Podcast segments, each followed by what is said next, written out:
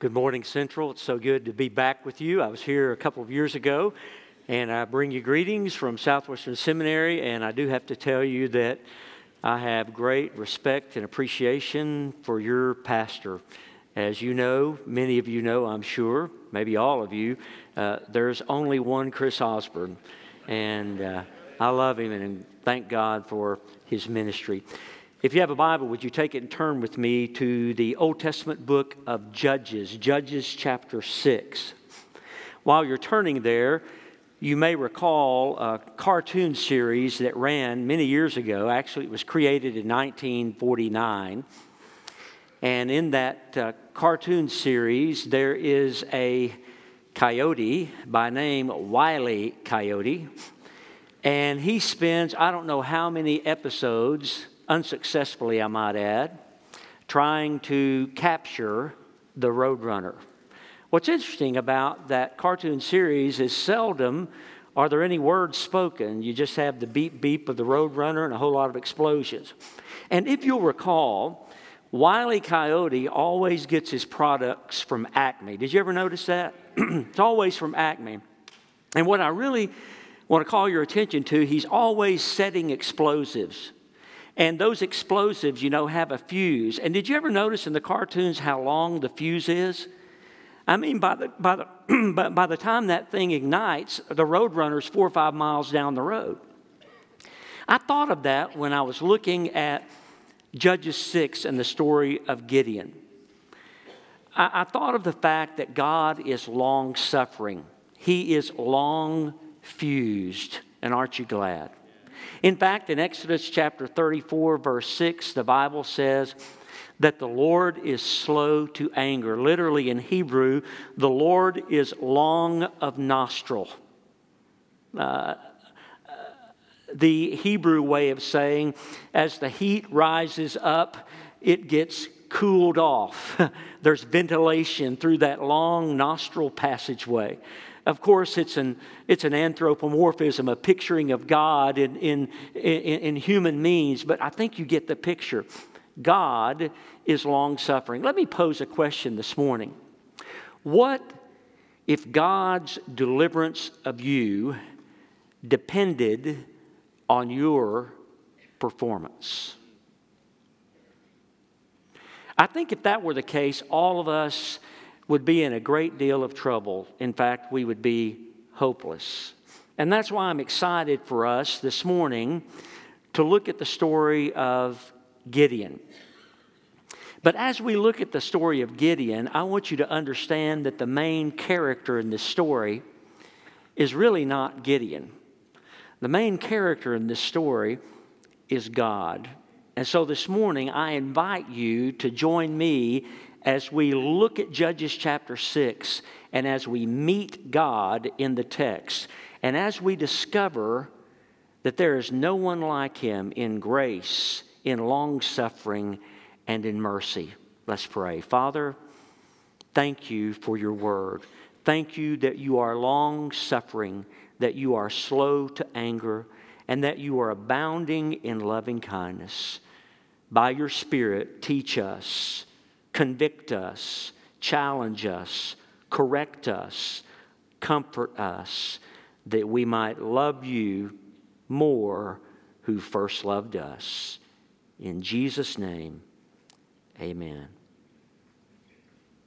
All of Judges chapter 6 is really a story of God's gracious preparation of his people for deliverance. A lot of the time, they don't even know they need deliverance, but God knows they need deliverance. And as you look at Judges chapter 6, I mean, this is a puzzling and rather primitive situation. Uh, a little background will help.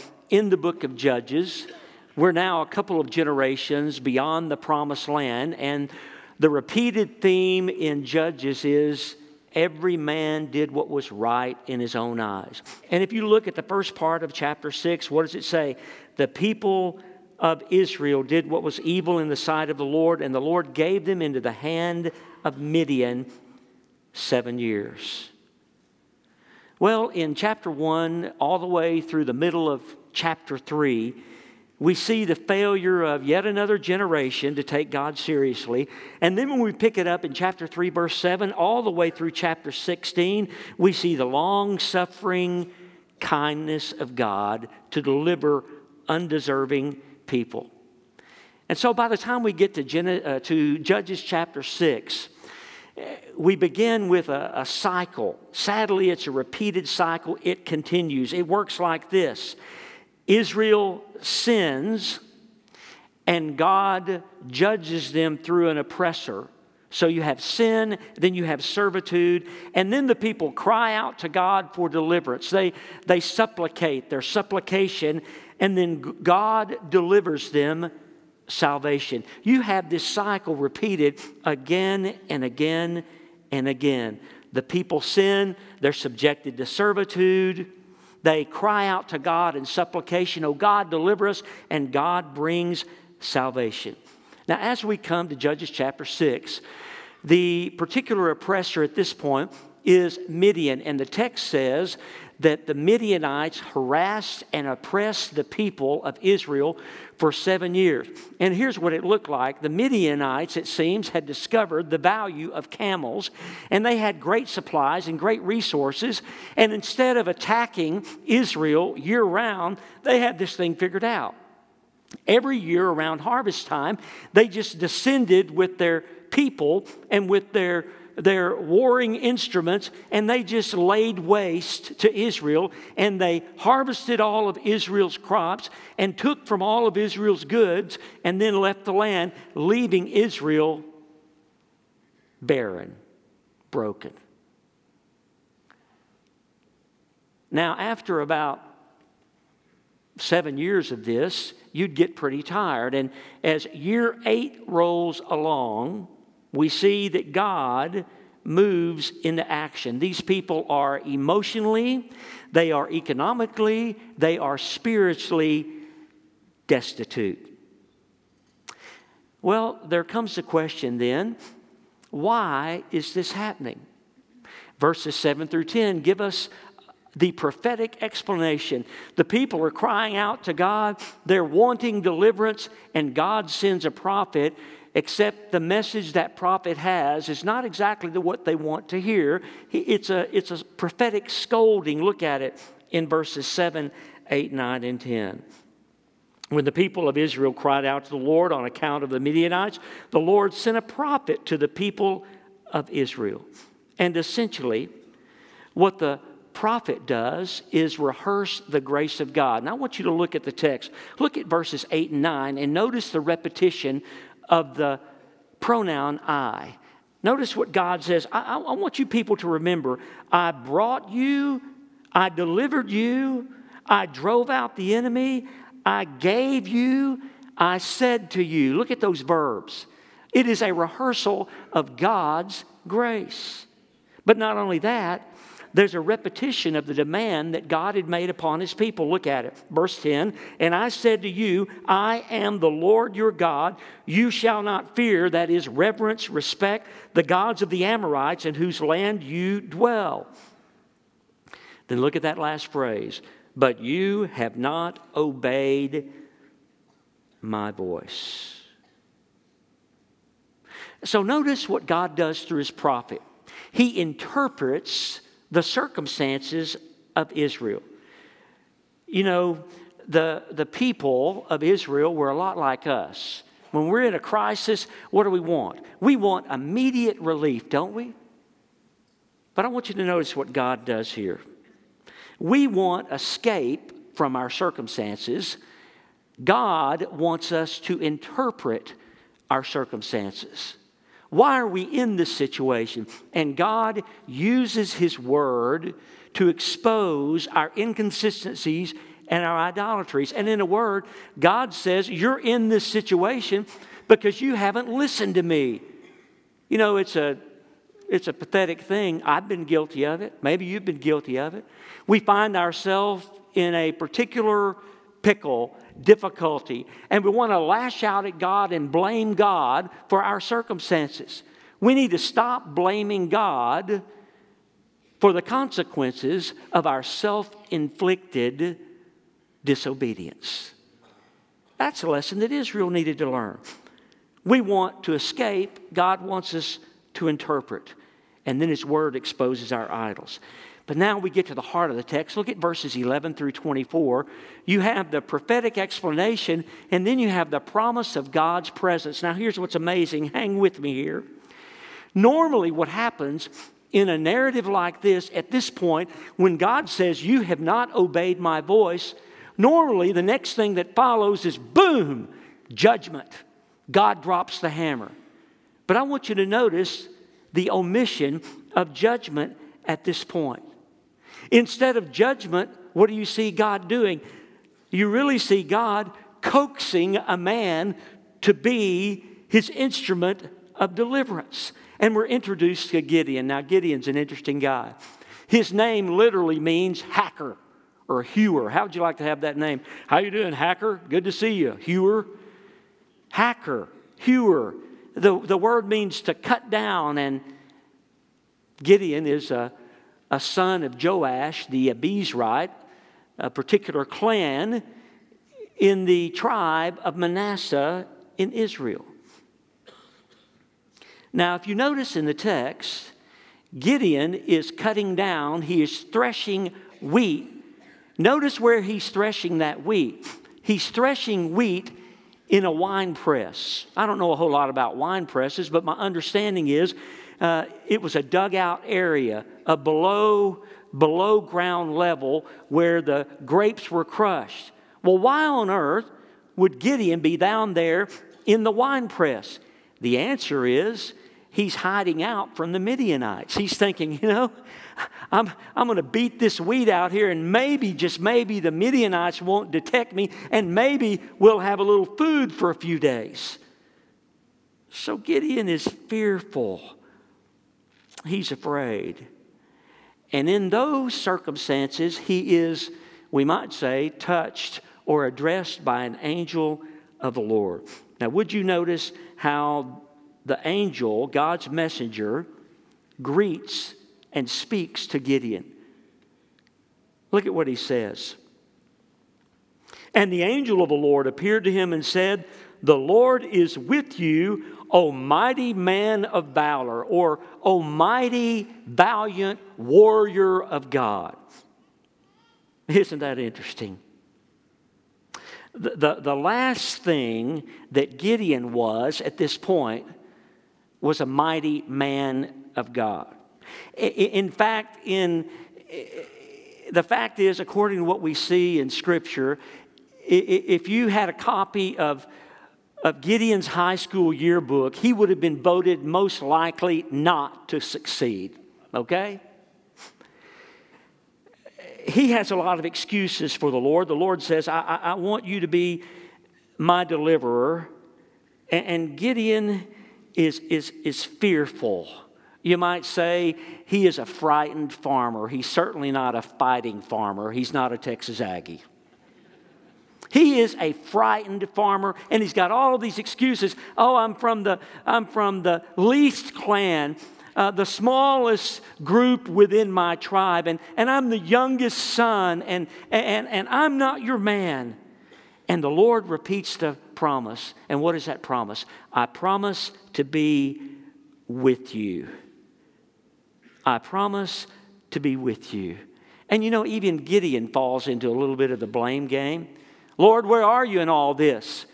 We heard about all the great things you've done, but again and again and again now, here we are. We're, uh, we're, we've been reduced to hiding out so that we can have a little bit of food to eat.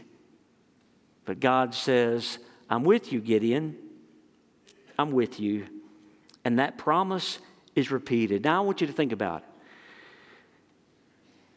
Where these people have done everything it seems possible to bring on their own destruction when they deserve destruction, what, God, what does God do? He aims to deliver them. Now, look what Gideon does. He wants a, he wants a sign, he wants an indication that God is really with him, and God grants that sign. Uh, Gideon brings a sacrifice and, and God ignites that sacrifice. His fire represents his presence and his purifying power, and God is sending a message that he is against the Canaanization of the people of Israel. You see, that's what's going on. They were in this situation because they'd been Canaanized. That is, instead of being a light to the nations around them, they had imbibed, they had taken on the characteristics and the gods of other people. They'd become idolaters, and God was judging them, but He wasn't done with them.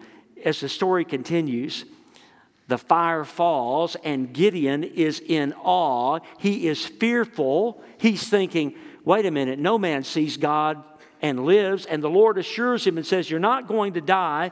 Gideon is awed, and God gives him his shalom, his peace. Man, don't you see the long suffering of God with Gideon and with Israel? You know, sometimes we think that intimacy with God is an inalienable right.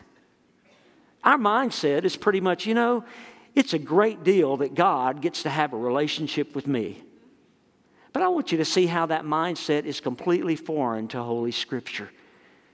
Man, Gideon has an encounter with the living God, and he is awed by God's power and by God's purity.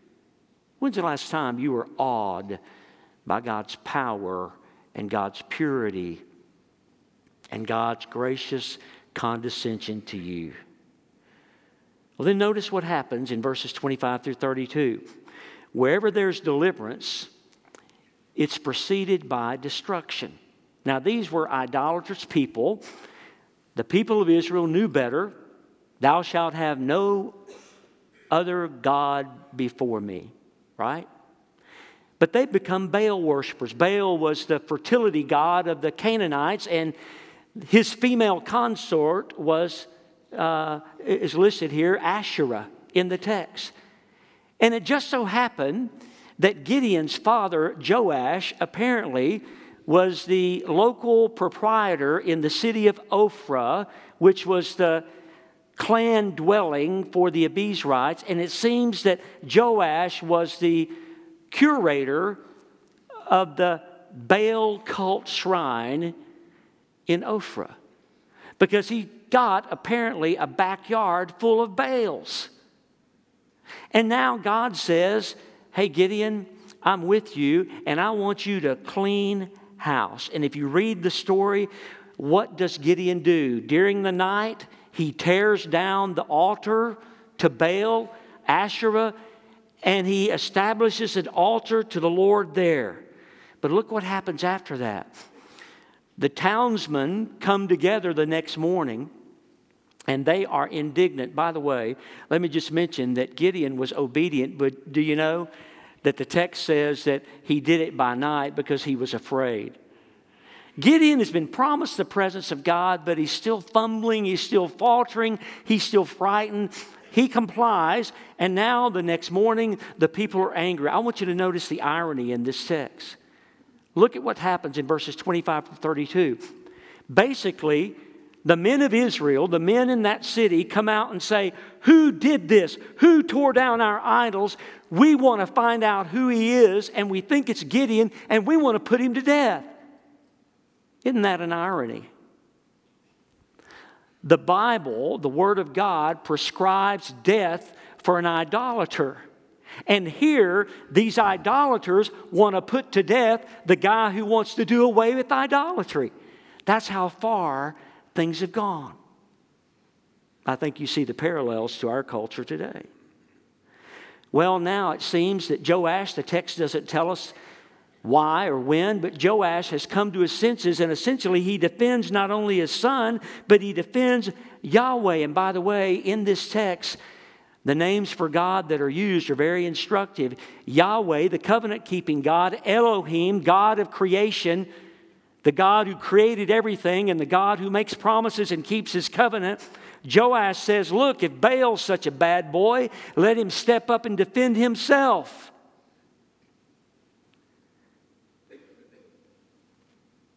And then we come to verses 33 through 40.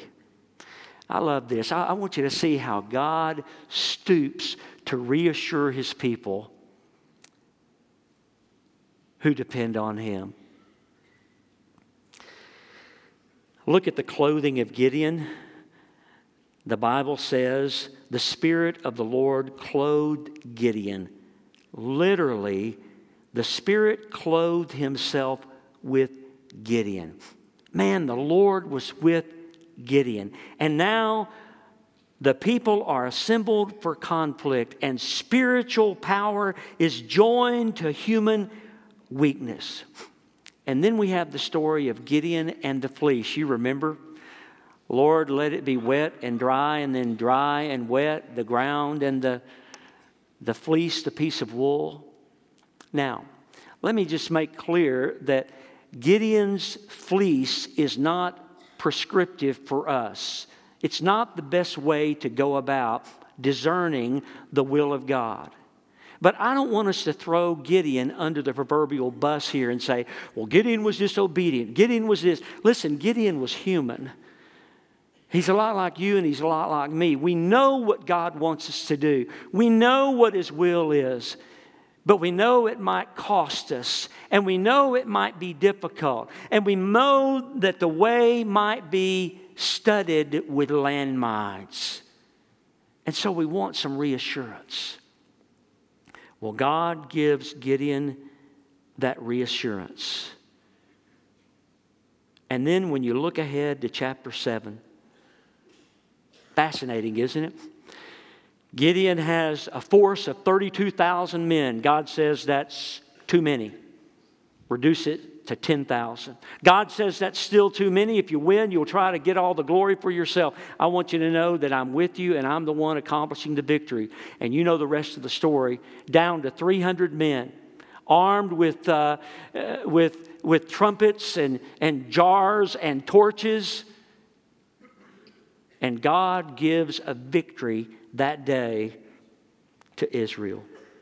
It's a powerful, powerful, powerful story. Well, that's the story of Gideon. And maybe you're sitting there this morning thinking, hey, Matthew, that's a real cool story. Thanks for walking us through it. So what? So what? Remember that question I asked you earlier? What if God's deliverance of you depended on your past performance. Had that been true of ancient Israel, they would have had no future.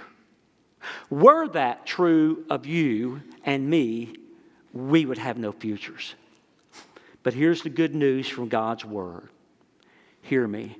God's deliverance of you depends on your dependence. God's deliverance of you depends upon your dependence. Now, let me clarify there. God takes the initiative. Oh, how I love Jesus because he first loved me. But God delivers those who depend on him. You've heard the statement, well, God helps those who help themselves. No, he doesn't. God helps those who hit their knees and fall on their faces and say, God, I'm inadequate, I'm incompetent, I can't handle this. I cast all my care and my hope on you. Still don't believe me? Hebrews 11 32. The roll call of faith. Without faith, it is impossible to please him. What do you find in Hebrews 11:32? By faith Gideon Gideon gained a victory. By faith, by confidence, by dependence on the Lord. Listen, because the Lord is long suffering toward you, obey his voice now, not later, and trust his adequacy. I look at this story and I think, man, we ought to stand in awe of God's strategy. I'm so glad he does not act on the basis of focus groups and expert expectations. God loves to do things in a way we would never anticipate or expect. That's what he did with Gideon. That's what he will do in your life. But I can't leave this passage without asking myself and asking you what Baals need banishment from your backyard? You want to see God's power in your life? You want to know God's deliverance over a besetting sin? You want to see God do above and beyond all that you ever thought or asked? Then come clean with Him and rid yourselves of those idols. The dearest idol I have known, whate'er that idol be, help me to tear it from thy throne and worship only thee. Last time I checked, God is pretty particular and exclusive when it comes to rites of worship. He does not brook or tolerate rivals. He is jealous for you and for your commitment and obedience. Isn't it interesting how we have this story of Gideon, but the story is really about God? We meet him all over the text, showing kindness to undeserving, rebellious, and even blaming people. Instead of destruction, he's the deliverer. And that points us to a another truth, not, not a truth we want to forget. You see, Gideon was the deliverer here, the tool in the hand of God. But for us, it's not Gideon, the fumbling, frightened farmer, but it's the faithful God in flesh, Jesus Christ. He's your deliverer. And He knows all about your past performance and my past performance. And he says to you, quit trying to earn a right relationship with me. Quit trying to be competent enough. Quit trying to be adequate enough and just trust me and just depend on me. You know why I know that's true? Because I look in the pages of this book and I see that God's agenda is an agenda driven by his resolve to make himself known and to show mercy to people un- utterly, utterly unworthy of it. Do you notice how in this text God repeatedly stacks his adequacy up against Gideon's inadequacy? This morning, I want you to hear me. God knows that you and I are incompetent. He knows we're inadequate for the big issues of life. The question is do we know that? Will we acknowledge that?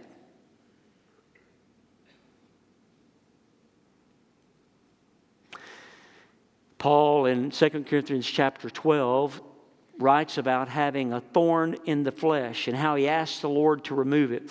And at the end of that, he makes this statement.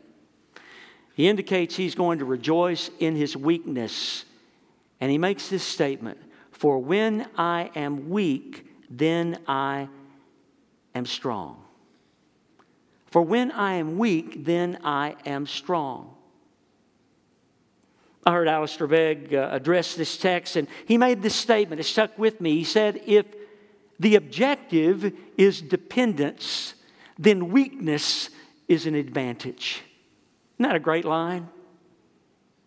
If the objective is dependence, if that's God's goal, and it is, then our weakness is actually an advantage. And so this morning, where you are weak, and we are all weak in some or some areas, area or areas, when we are weak, then we are strong. Here's the good news God's not ashamed to stoop down to reassure us in the midst of our fears. God does not mind humbling himself even to the point of death on a cross. You think he did something great for Gideon? You think he did something great for the people of Israel? That's nothing compared to what he's done for you and for me. He's a deliverer who delivers people who cannot deliver themselves. And you know, He gives us reminders of that, doesn't He? Instead of a threshing floor, He's given us a table. Instead of a fleece, and far better than that, He's given us the, the bread and the cup. And instead of victory over a regional enemy, He's given us victory over the forces of evil and death and sin itself. I'm telling you, a God like that ought to be worshiped and feared and cherished and honored. Because if you depend on Him, you're a miracle of mercy. Steven Curtis Chapman sang it so beautifully some years ago. If the truth were known and the light were shown on every hidden part of my heart, most would turn away, shake their heads, and say, He still has such a long way to go. If the truth were known, they'd see that the only good in me is Jesus, the grace of Jesus. If the walls could speak of the times I've been weak when everybody thought I was strong, could I show my face were it not for the grace of the one who's known the truth all along? If the truth were known, they'd see that the only good in me is Jesus, the grace of Jesus. I think you know who the hero of the story is. It's the God we meet in the text. It's the God we meet at the cross. It's the God we meet when we say, Nothing in my hands I bring, simply to your cross I cling. Would you pray with me?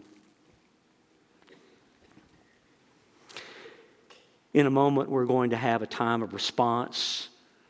Music will play, and staff members will be here at the front. It's your opportunity to respond to God's call on your life.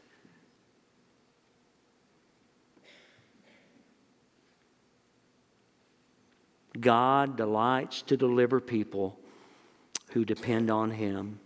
Maybe you're here this morning and you've never trusted Christ and Christ alone. God did great things for Gideon, but He's done even greater things for you. At the worst point of your rebellion and disobedience, God did not spare His one and only Son, but offered Him in your place for your sins. Maybe you've recently called on the name of Jesus. You've trusted him. You need to profess him publicly. We invite you to come and do that this morning. Or maybe you're here and you've never called on the name of Jesus. This morning, right where you sit, from your heart, you can say, Lord Jesus, I've trusted in myself. I've depended on myself. I've tried to deliver myself, and I've made a mess of it. But I want to turn away from my agenda and my idolatry and my sin. Here's my life. Take me and save me. That's the cry of your heart this morning. If you want to depend on Jesus and trust Him, a staff member would love to talk with you, share with you what it means to follow Jesus Christ right now today. You can trust Him. Others are here and you need a church home, a place where you can grow in your obedience and commitment to Christ. Some here today have special needs physically, financially, and during this time of response, this may simply be your opportunity to hit your knees, either physically or in your heart, and to cry out to God and trust Him. Trust Him to reassure and to comfort you in your time of need. Father, you are greatly to be praised. We worship you. We thank you for your word. And Father, thank you that you deliver people who depend on you. We need your deliverance. Would you, for your name's sake, deliver people today in these very moments for your glory? In Jesus' name, amen.